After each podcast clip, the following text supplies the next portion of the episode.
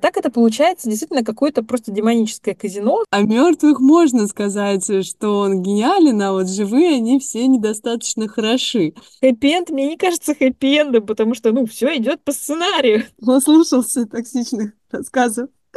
Давай меня терроризировать тут. И проще уже признать, что мир хоть немножко логичен, чем то, что на тебя орет бездарность. Добро пожаловать на подкаст двух психологов «Что за кадр? Фильмы в отражении». Мы, Валерия и Альмира, обсуждаем с вами любимое кино. Фильмы – это истории, а каждая история – это шанс приблизиться к самому себе. Здравствуйте, дорогие друзья! Сегодня мы с вами продолжаем обсуждать фильм «Одержимость» 2014 года – может быть, кто-то из вас его посмотрел между нашими выпусками. Надеюсь, мы создали интригу, по крайней мере, как, как могли, как могли, нехилую. Даже сами, в общем-то, некоторые идеи там почти на полусловие оборвали. Я надеюсь еще договорить даже на те темы, которые мы поднимали в прошлый раз. Вот, но сегодня мы продолжаем, соответственно, можем пойти наконец-то вглубь разных всяких вопросов, по этому фильму, дорогие наши слушатели. Еще раз спасибо тому, кто рекомендовал эту киношечку. Киношечка огонь. Не только для просмотра, но и для горячего обсуждения. Особенно для горячего обсуждения, я бы сказала.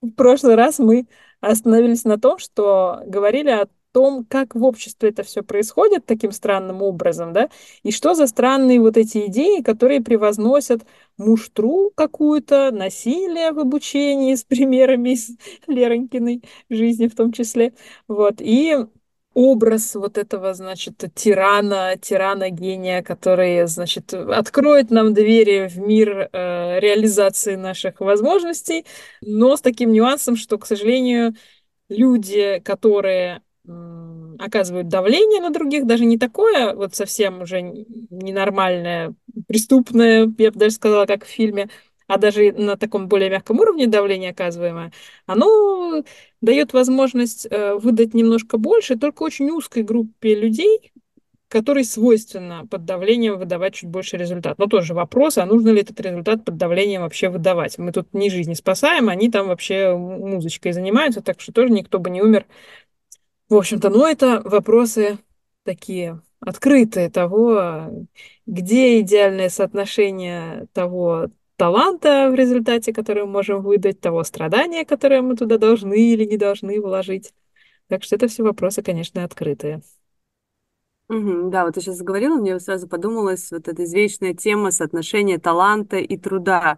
Угу. И тут, конечно же, там э, с классики вспоминаются Моцарт и Сальери, когда один просто там порхал э, на балах, и на него снисходило какое-то божественное провидение, он писал прекрасную музыку, а второй сидел там, фигачил из себя, выжимал до последней капли, трудился, но выходило не так прекрасно, как у первого.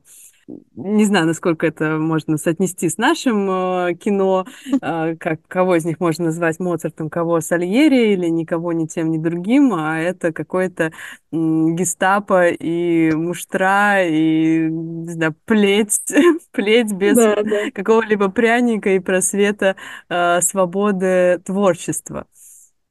И, и на самом деле, мне кажется, особенно парадоксально то, что вот этот подход страха, упорство э, и насилие показан в сфере, в которой действительно очень важны свобода, вдохновение. Ну, то есть, если у тебя сбивается дыхание от ужаса, потому что это у тебя такая реакция на стресс нормальная совершенно у здоровых людей, то ты не можешь там на духовых инструментах показывать свой максимум, да? То есть, если у тебя там руки, не знаю, дрожат от того, как на тебя пытаются напасть там психологически и физически, ну, это вообще никак не э, способствует тому вот э, необходимому расслаблению, которое нужно для того, чтобы выдавать прекрасный результат в такой тонкой сфере, как джаз. И еще очень смешно, что джаз же, по идее, я прошу прощения заранее у музыкантов, которые меня слушают, если они знают, что все по-другому, пишите нам тоже комментарии, да, но на мой любительский такой взгляд, джаз еще больше ассоциируется э, с импровизацией, со свободой, с вот такой легкостью, да, и, э, ну, очень странно, да, что именно в этой сфере, в которой, ну, я не могу представить, как это может принести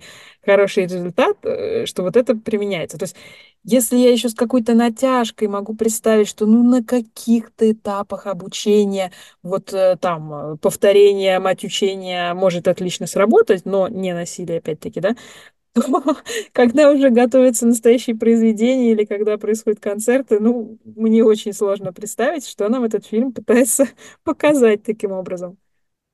Я хочу поделиться, не знаю, связано это с нашей темой, вот то, что ты сказала, не связано, но один из моментов, которые меня очень сильно тронули, mm-hmm. поскольку я далека от духовых инструментов, в принципе, mm-hmm. у нас а, в моей гимназии, в которой была также музыкальная школа, из духовых была только флейта, mm-hmm. и, собственно, я не, не так э, много с флейтистами общалась, и там особенно там других духовиков вообще не было.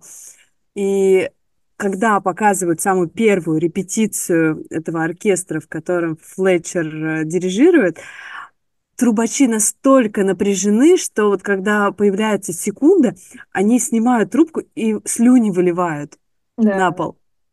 Они настолько не могут, видимо, э, контролировать слюну просто от, на нервной почве, может быть, на то, что надо очень быстро и резко все это начинать, может, кто-то не успевает. Мне кажется, такая физиологическая реакция, э, которая, ну, наверное, они просто не в силах делать и то, и другое, и третье, mm-hmm. как будто бы.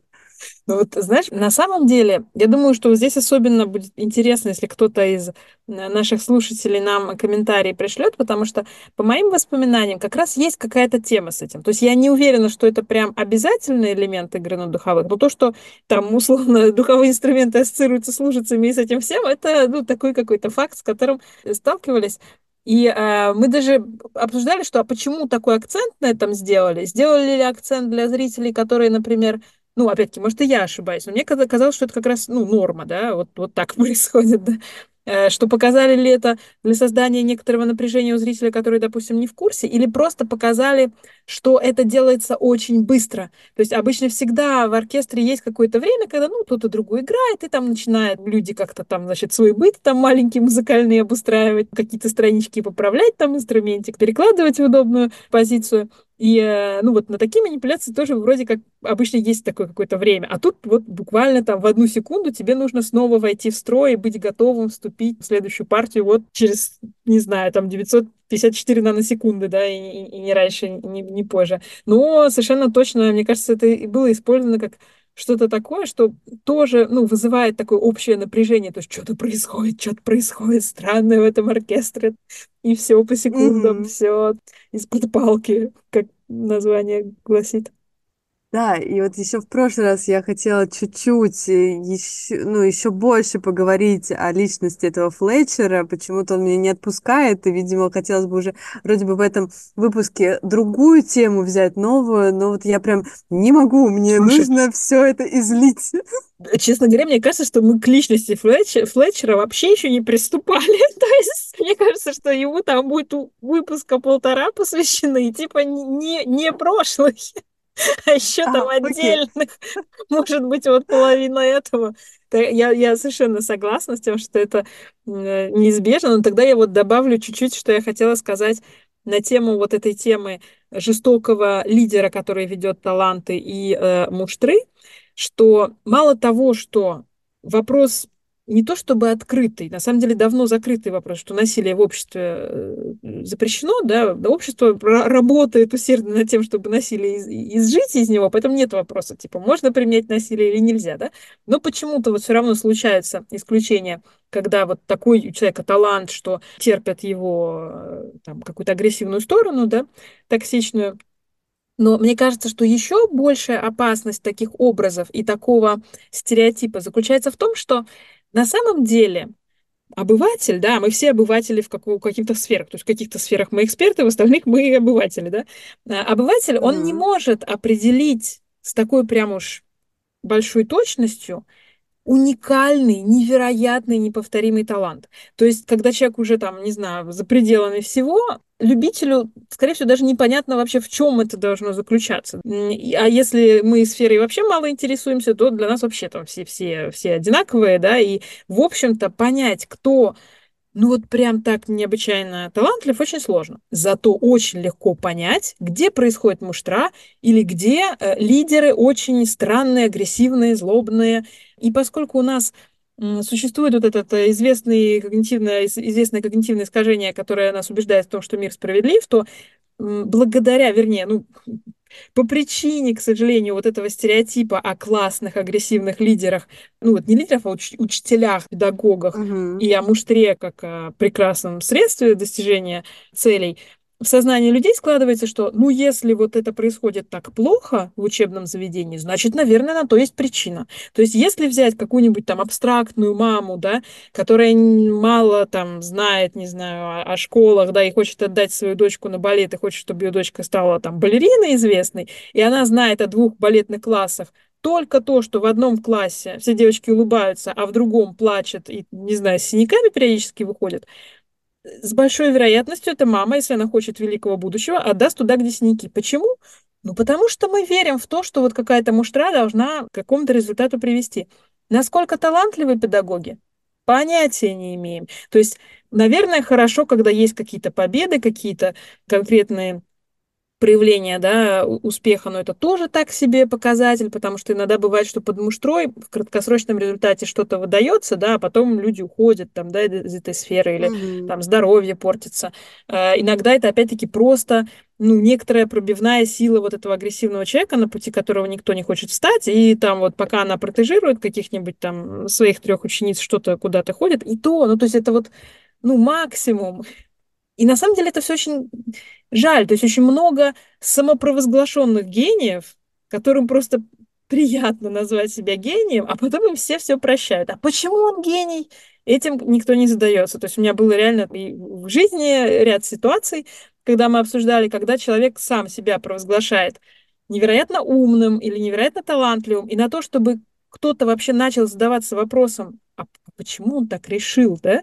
Проходят иногда годы, годы насилия, там, токсичности, манипуляций, потому что вот у нас есть стереотип, что, ну, наверное, если человек так считает, то, наверное, неспроста, да, но если у него проблемы там, с самооценкой и с социальным интеллектом, то, может, и спроста, может, он ошибается, да, но при этом ему все остальные проблемы прощаются, потому что, ну, вроде как есть такой стереотип, что можно и простить. Я считаю, что если бы мы меньше прощали такие проявления, то намного больше талантливых людей, еще и с хорошим характером, оказывались бы действительно на верхушке и могли бы принимать решения такие, чтобы всем было прям намного лучше.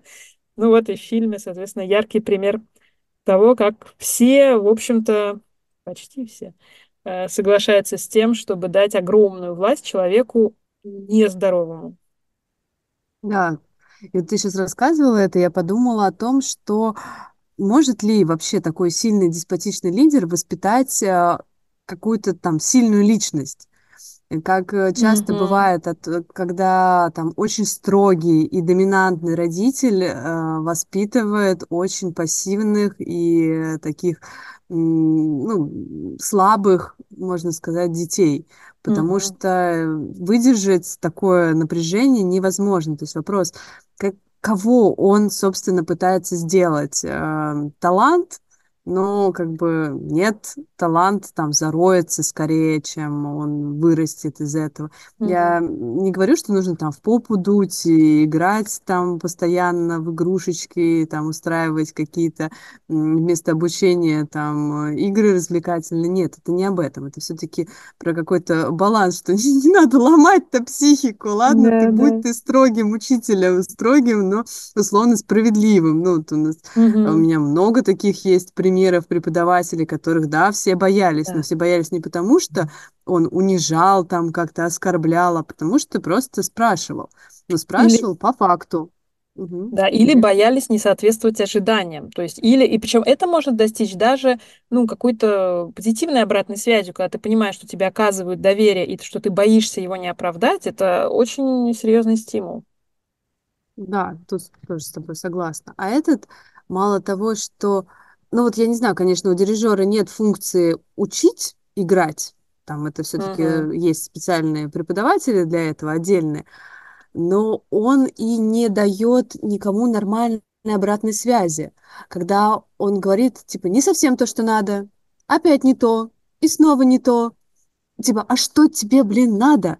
Ты, я мысли твои, что ли, читаю? Как это вообще? Что ты от меня хочешь? Или там, я кинул в тебя стул. Скажи, почему я швырнул в тебя стул?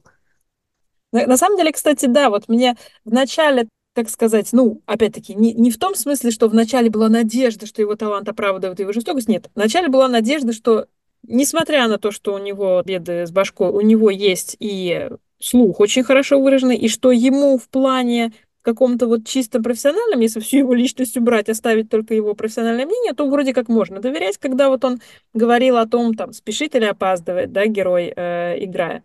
Э, эта иллюзия вроде как была, что в профессиональном плане он вроде как, ну, совсем какой-то не скажет фигни, просто не сможет подобрать нужные слова, интонации.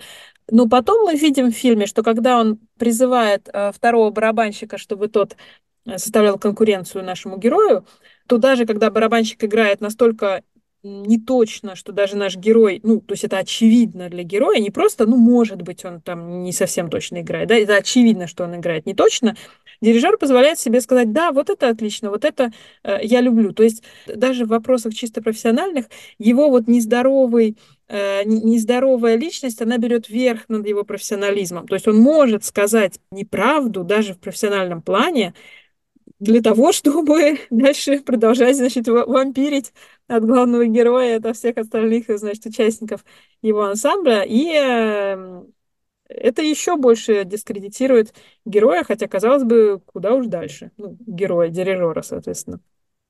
Извини меня, кот терроризирует. Маленький. Наслушался токсичных рассказов. Давай меня терроризировать тут. Да. И вот какими приемами пользуется наш герой Флетчер? Он, как я уже говорила, оскорбляет, эм, запугивает, переходит на личности, угрожает, физически там применяет силу. Он эм, без какого-то уважения спрашивает героя о родителях. Ему mm-hmm. важны, видимо, люди только определенной сферы. Бывает такое, когда кто-то mm-hmm. думает, что вот одна профессия значительно лучше, чем другие, и там начинает говорить, что вот вот эти люди какая-то избранная каста, а остальные какая-то фигня. Вот. И он как-то разочарованно говорит о том, что вот это Эндрю не из семьи музыкантов. Что же еще дирижер делает, чтобы нанести максимальный вред всем участникам ансамбля? Mm-hmm он их сравнивает, сталкивает, он специально берет еще одного барабанщика, третьего, mm-hmm. как будто бы двух ему мало. Когда Эндрю стал первым барабанщиком, а тот молодой человек, который был до него, который потерял партитуру, mm-hmm. он а, стал вторым, как будто бы вот этот Флетчер решил, что недостаточно Эндрю конкуренции, надо его как-то еще, еще вот э, встряхнуть. Mm-hmm. И он берет вот деревенщину, как э, там прозвали, от которого, uh-huh. о котором ты рассказываешь, собственно, который там очевидно да. плохо играет, просто чтобы побесить, вот, чтобы uh-huh. еще одна была куколка, которую можно там столкнуть. И вот мне на самом деле кажется, что ту партитуру, которую первый барабанщик доверил Эндрю, возможно, украл, собственно, Флетчер, как раз чтобы да. создать эту ситуацию. Я, я тоже на самом деле об этом думала. То есть, когда она исчезла, думала, ну, Угу. Знаем мы, кто ее, кто ее украл. Вот, и хоть это никак не подтвердилось в фильме, но да, я, я тоже об этом подумала.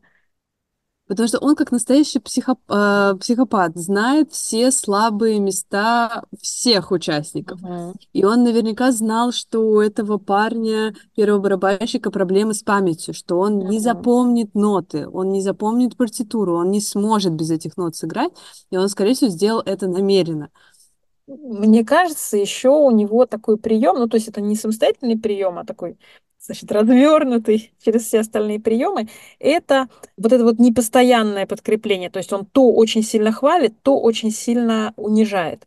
И это, мне кажется, ужасно, потому что если бы он только унижал, то, возможно, меньше людей попадались бы на эту, на эту вот уловку, на эту удочку нахождения в его оркестре. А так это получается действительно какое-то просто демоническое казино, в которое ты приходишь вкладывать просто деньги все твои, там, твоей жены, твоих детей и, и пенсию бабушки в надежде, что все-таки иногда-то случается, ну, случается большой выигрыш крупный.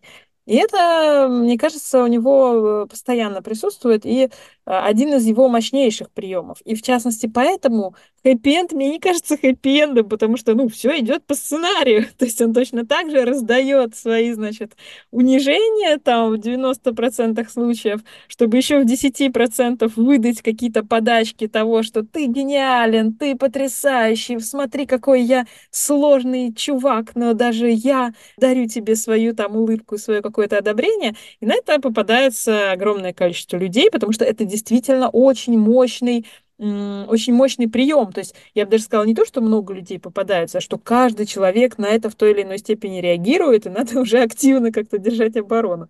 Я думаю, что там каждый может вспомнить истории в отношениях, где там партнер ведет себя образом, там каким-нибудь самым просто отвратительным образом, но раз в полгода его прорывает, и он, значит, устраивает какой-нибудь праздник, и наверняка каждому известна хотя бы одна история там в их окружении, где это могло длиться там, 10, там десятилетия, событиями просто, потому что схема мощная. Казино не зря регулируется законодательно, потому что это очень мощная тема, и Флетчер знает вообще, что делает, и играет на этом прям, ну, на сто процентов. Ну, я, например, не знаю, как, какой такой прям яркой похвале, типа там гениально ты говоришь, я не заметила, чтобы он их так ярко хвалил.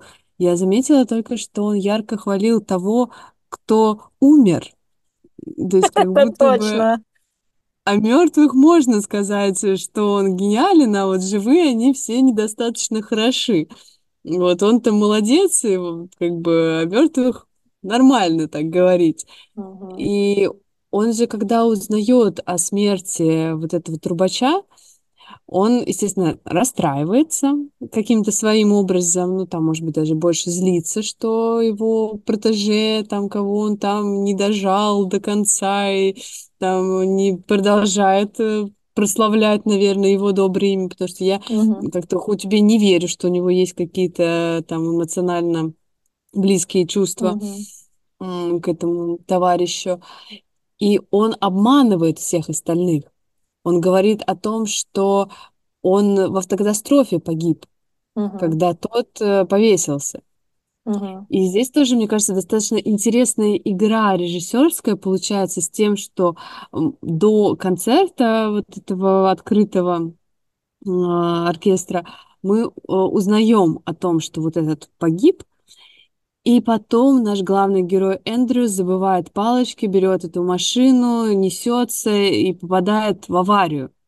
Мгм. Здесь как будто бы такое, не знаю, как э, не самопрогнозируемое пророчество, но что-то такое похожее, что насколько, может быть, это показывает, насколько Эндрю хотел соответствовать вообще образу вот этого идеального музыканта в глазах М. Флетчера, что он даже готов был вот к такому развитию событий, к такой судьбе, к такому исходу, но и даже эта авария его не остановила. Он там, не знаю, со сломанными пальцами или там на чем, на адреналине Да, поскакал да. быстрее играть.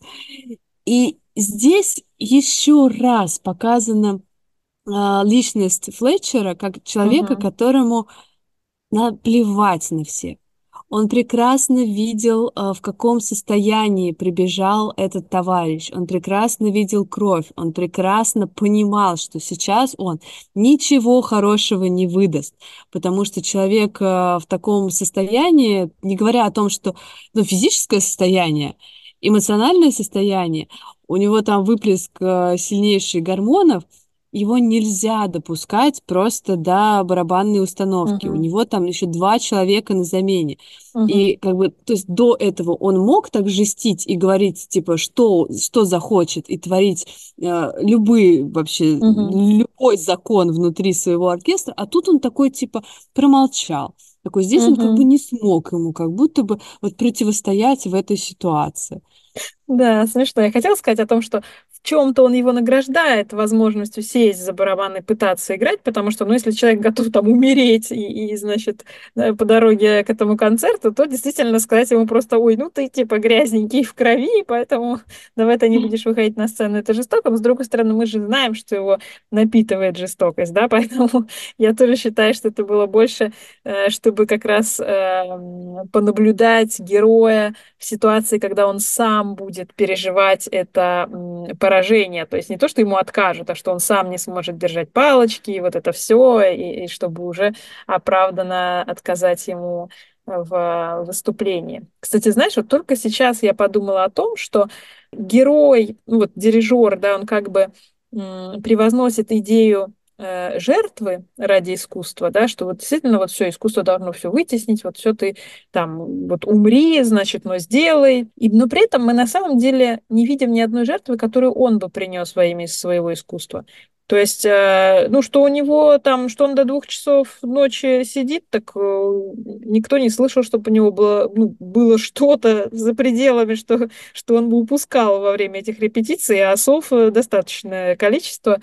Вот, то есть, что он там не доедает, куда-то спешит? Нет, отлично, он отлично одет, отлично накормлен, значит, находит время Подкачан. там да, да, да, подкачан. Да, я хотела сказать, что ну такой вообще нормальный чувачок э, живет. То есть, э, мне кажется, в этом тоже есть определенное ну, лицемерие, да, в том, что очень легко чужими руками загребать жар и произносить всякие прекрасные речи о том, как хорошо, когда там об тебе вытирать ноги, в тебя кидают э, тарелки или, значит, или табуретки, когда эти тарелки и табуретки летят в кого-то, кто не ты, да, ну так каждый может, это известно. Опять-таки, это не значит, что если мы узнаем, что дирижер сам был в адских условиях и в них вырос, что это дает ему право в такие же условия ставить остальных. Нет, с этим тоже надо работать. И надо, чтобы он с этим работал наедине с собой или там со специалистом, а не за счет, значит, жизни других людей. Но тут даже этого не показано. То есть человек вообще прикалывается, отлично жизнь свою проводит. У него даже какие-то друзья вроде бы есть. Вот ему девочку маленькую там приводили, с которой он болтал. У него все отлично. Но здесь это не факт, что это прям друзья, это может, могут быть коллеги, ну, да, да. которые там к нему как-то уважительно относятся, которые его знают, поскольку он такой, ну, насколько я понимаю, что у него он такой на хорошем счету именно как э, руководитель оркестра угу. внутри этой филармонии. Угу. И, ой, консерватория, прошу прощения, извините меня. И здесь вот э, тоже, да, мы как будто бы мало знаем о жизни этого Флетчера это какой-то такой тоже демон, э, отщепленный от э, вообще родных, друз ну, друзей, возможно, там mm-hmm. у него есть только работа. И это как будто бы тоже в чем-то его оправдывает, что человек горит вот этой работой, mm-hmm. что он такой молодец, э, старается всю душу туда вкладывать, жертвует вообще всем остальным, но вот остается там верен своим каким-то высоким идеалам, mm-hmm. которые вот остальные не дотягивают он пытается распознать вот это цель его жизни, распознать э, тот самый бриллиант, mm-hmm. найти его среди тысяч и сотен людей. И, к сожалению, а, он, прикрываясь такой высокой моралью, как часто mm-hmm. бывает среди так, такого плана людей, он просто губит всех на свете, но внутри-то он уверен, что это правильно что угу. только так можно, никак иначе. И такого человека, ну, невозможно переубедить, его только, ну, и, изолировать действительно от, от учеников, то есть пусть, может быть, там руководит каким-то еще оркестром, там, ну, или но все-таки должен быть применен как человеческий э, талант э, в жизни.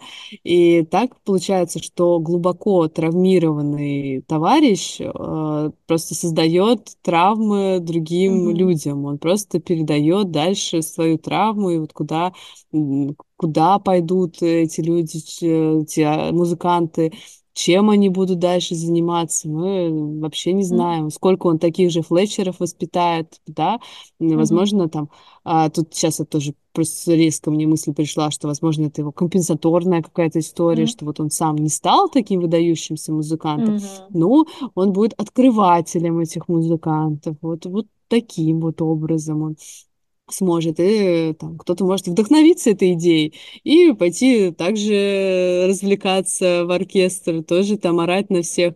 Иногда вот ты, ты уже затронула эту тему, кажется, что человек, который вот так уверен, вот так себе позволяет, вот как будто бы и это само по себе автоматически делает его в глазах других, ну, классный же чувак, ну, Мгм. разбирается же. Ну не просто же так.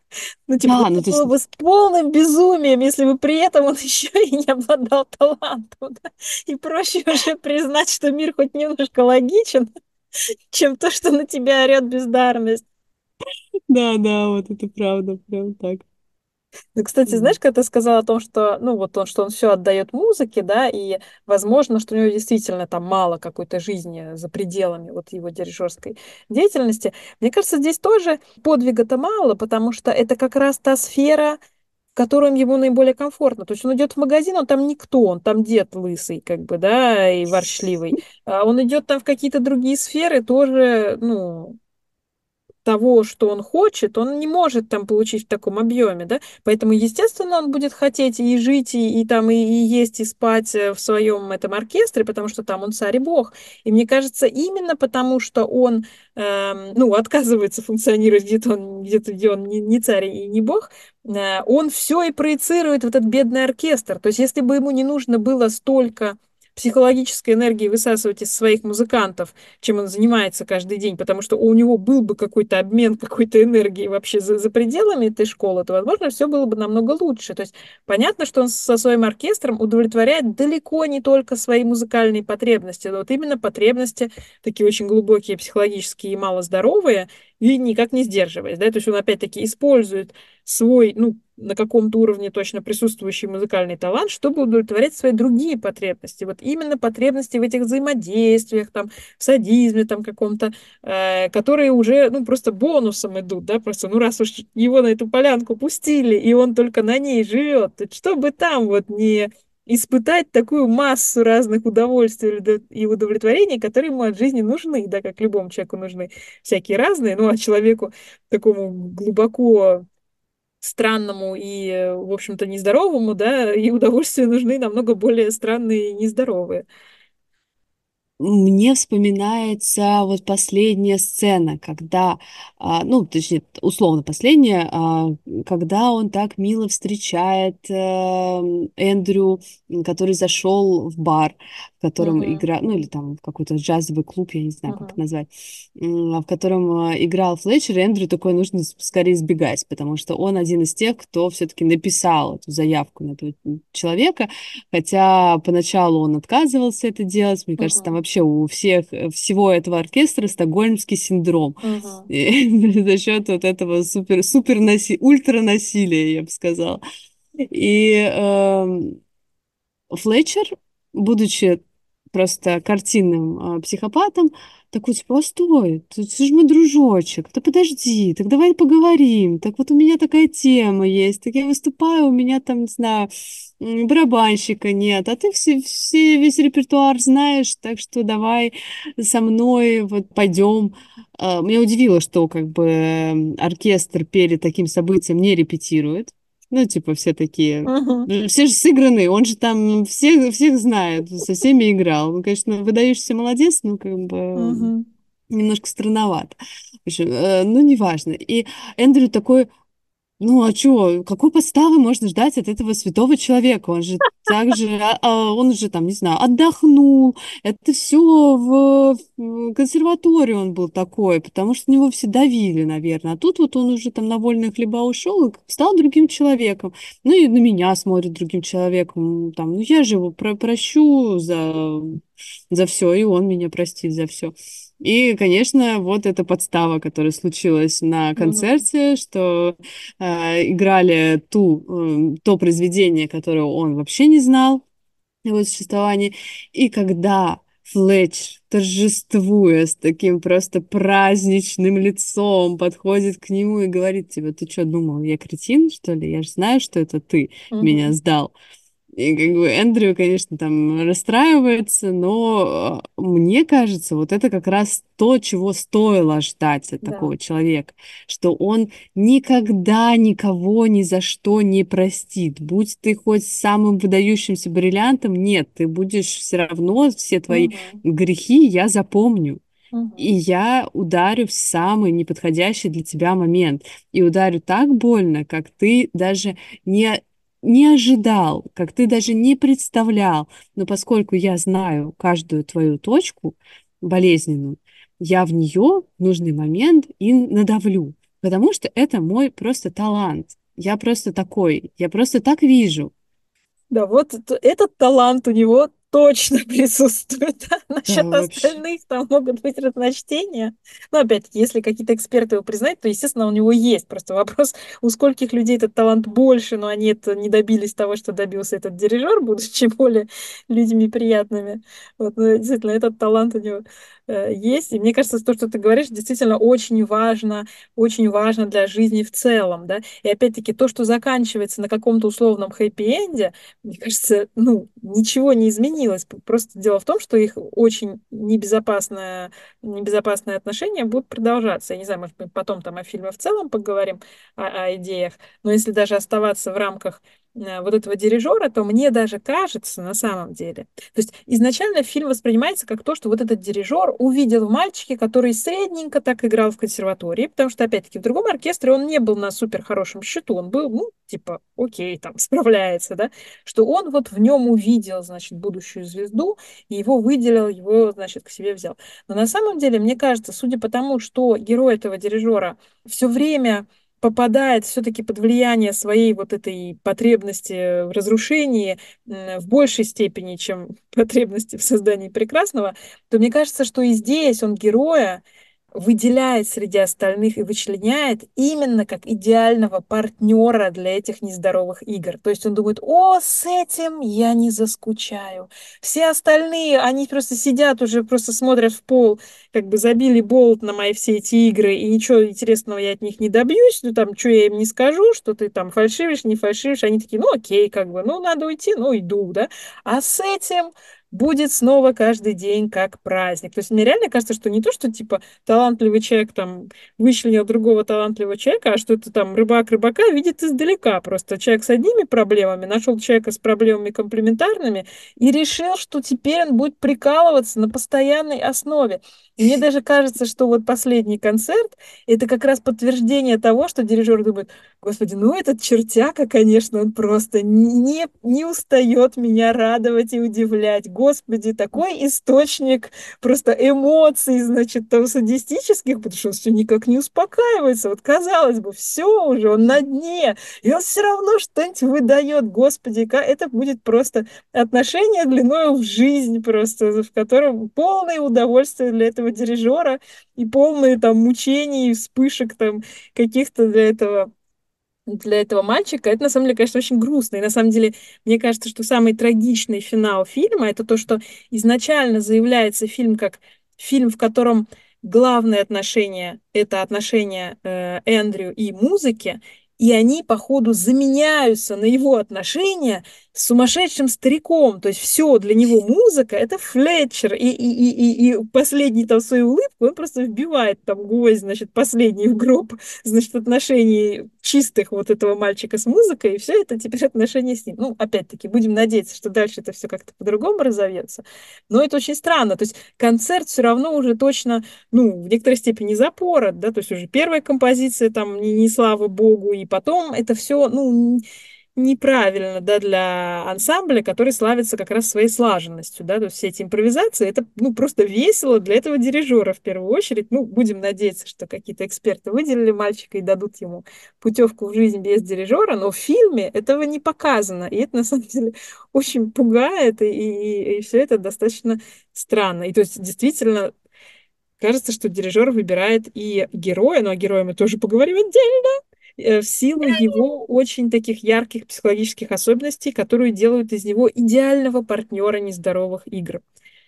И хотелось бы, наверное, я не знаю, вот хочешь ли ты добавить что-то еще по Флетчеру? У меня просто такая маленькая-маленькая история, которая пришла мне в голову, когда я смотрела фильмы, вот на тему всех этих тоже подходов. Но я чувствую, если я ее уже выскажу, то все у меня.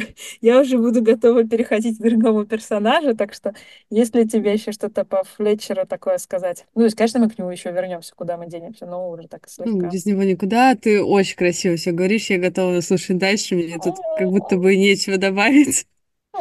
Спасибо, Леряшечка. Ты вдохновляешь меня. Вот, надеюсь, что это взаимно. Вот, Да, и, конечно. И, короче, я вспоминала такую историю, ну, вернее, даже вот уже после просмотра фильма, тоже из жизни, вот как ты рассказывала, значит, о своих приключениях Давай, давай. музыкальных. Я пела в хоре. Это был любительский хор, но такой очень амбициозный, с очень амбициозным лидером. И действительно, несмотря на то, что был любительский, ну, там все было вообще по харду, и были всякие классные конкурсы. Этот хор был на хорошем счету, ну, в своей категории, да. Мы пели обалденные произведения, мне до сих пор просто сердечко трепещет от воспоминаний как я там пела, это был кайф. Причем изначально я даже не задумывалась о хоре. Я туда практически нечаянно как-то попала, думаю, ну, посмотрю, что там, как там, там, типа, за компанию, как это часто бывает. И на первой же репетиции я была просто восхищена, я была просто поражена тем, как классно у них все происходит, потому что дирижер такой спец, то есть он очень талантливый, у, он, у него потрясающий слух, ну, насколько я могу судить, да, ну, то есть и все остальные, то есть даже те люди, которые еще с более крутым слухом, ну, то есть, в общем, это было потрясающе, очень талантливый человек, очень требовательный, очень амбициозный, и при этом общался потрясающим образом, шикарным. Я тогда уже училась на психфаке, но дело не в, не в психфаке, а в том, что, в принципе, для меня общение очень важно. И он каждый раз находил такие слова, чтобы дать понять, что ну, как надо иначе, да, что кто-то там налажал, а кто-то сделал хорошо, но так, что каждый раз мы чувствовали себя воодушевленными, поддержанными, там, похваленными, э, вдохновленными, увлеченными этим процессом, несмотря на то, что, опять-таки, поскольку он требовательный, то понятно, что речь шла о том, что в 90% случаев что-то не то происходит, да, в хоре, но это было так оформлено, что я каждый раз просто, просто открыв рот, смотрела на то, как он управляется сообщением. И э, это был один из важных моментов, э, э, из-за которых я решила, что а что бы мне в хор не походить? И это действительно было просто потрясающе, восхитительно. Я вспоминаю эти годы, это, это был огонь, пушка и так далее не через несколько там месяцев того, как я э, хожу в хор, значит, я слышу, что сохорники, не знаю как, э, соратники, значит, мои по, хоре, по хору обсуждают какой-то другой проект, в котором тоже был дирижер, и как он был странен, и что он бросал там табуреты в людей. Это, видимо, реально какая-то фишка, просто этому учат, наверное, в некоторых консерваториях дирижерских, или там учебник, может, переводят на разные языки. Реально кидался табуретами. Я думаю, боже, какой ужас, как хорошо, что мне повезло, ну, никогда в жизни не встречать такого человека. И потом я узнаю, что это был тот самый дирижер, что он несколько лет назад, там, задолго до того, как я появилась в хоре, был именно вот этим вот человеком, который бросал в людей табуреты. Но жизнь его складывалась так, что он понял, что это не работает, и научился общаться не просто как человек, а поскольку, ну, опять-таки, он во всем амбициозный, во всем талантливый, научился общаться так, что это просто мед на душу и, и вообще радость и восторг. И для меня это говорит об очень важных вещах. Первая вещь, что ты можешь научиться общаться, даже если у тебя темперамент, характер, там, амбиции, талант через край там льют, ты можешь научиться. Если ты научился стольким потрясающим вещам, уж говорить словами нормальными через рот, давать нормальную обратную связь, создавать нормальную атмосферу, это нормальное знание, ему можно научиться, если у тебя есть хоть какая-то мотивация, да, опять-таки, у всех разные там условия, да, у кого-то там какие-то позитивные же случаются в жизни изменения, которые дают вот этот толчок, чтобы э, начать изменения. Кому-то требуется, ну, не то чтобы негативный, но чтобы общество давало понять, что это не прокатывает, так не работает, мы не принимаем тебя, если ты бросаешься тарелками и там оскорбляешь и делаешь всякие другие ужасные вещи. Но это возможно, этому можно научиться. От этого люди не ломаются. Если человек ну, не может этому научиться, ну, он профнепригоден. Это все очень просто. Мы, помимо обладания некоторыми компетенциями, мы обязаны обладать профессионально важными качествами в любой профессии, а тем более в той, что связано с людьми, с молодыми людьми, там, податливыми психологически. Это факт. И, во-вторых, мне это кажется очень важным, как пример того, что кидание табуретов не увеличивает, не улучшает качество. То есть, когда вот к этим всем талантам, к этим амбициям прибавилось вот это общение, то это действительно все поднимает только еще на новый уровень.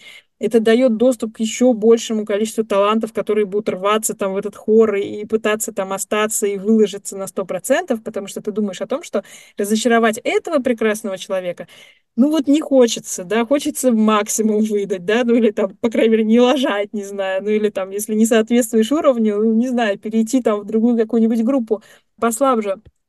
Это вообще не коррелирует бросание табуретов с качеством. А качество общения может э, открыть новые возможности. То есть хор вот уже на моем веку и там дальше потрясающе жил свою жизнь творческую, ездил на гастроли, на гастроли иностранные, выигрывал в конкурсах.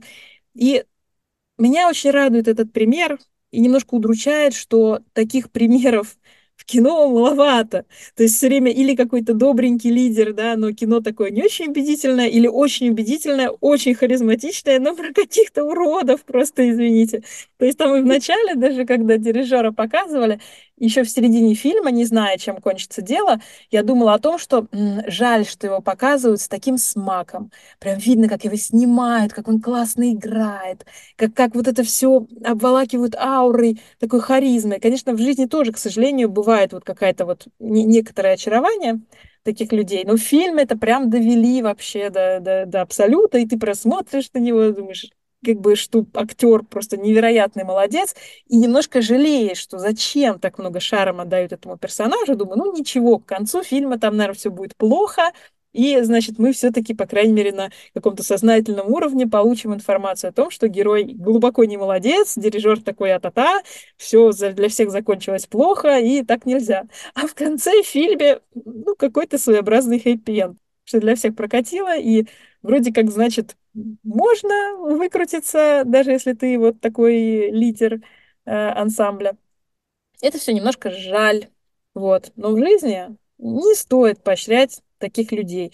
И если их не поощрять, то они смогут переучиться и быть отличными дирижерами и всем чем угодно на этой ноте, чтобы я не пустилась тоже в воспоминания о травмирующем меня хоре. Возможно, в следующих сериях я об этом поделюсь поподробнее, потому что мне как раз-таки вот есть что рассказать в этом вопросе и по поводу там, долгих репетиций и прочее, прочее. Поэтому спасибо большое, что послушали наш подкаст делитесь своими историями, если они у вас были травмирующие да. или наоборот очень позитивные, нам будет очень приятно вас послушать. Ставьте плюсики, подписывайтесь, мы очень рады любой вашей обратной связи по любым каналам, Инстаграм, какой-нибудь Телеграм, который когда-нибудь будет существовать. Э, пока что есть отзывы на подкаст, опять же. Будем рады любой реакции, но даже без реакции мы благодарны каждому, кто нажимает на маленькую кнопочку и слушает наш подкастик. Знаете, что вы где-то здесь присутствуете для нас в наших импровизированных студиях, и это для нас очень ценно и, и весело, и здорово, и мне кажется, это и интересно, как обсуждение, потому что я всегда чувствую, что мы не только вдвоем, и нам уже прекрасно, но нас больше, вот, мы надеемся, что наши обсуждения резонируют, а если что-то не резонирует, то дайте нам об этом знать, э, дополните нас, наше обсуждение вашими наблюдениями и чувствами. Да, мы видим каждого из вас в нашей статистике, как минимум. То есть это для нас э, каждый, каждый прослушавший как праздник. Так что вот да. спасибо вам большое. И до встречи в следующих выпусках подкаста. Пока-пока! Пока-пока!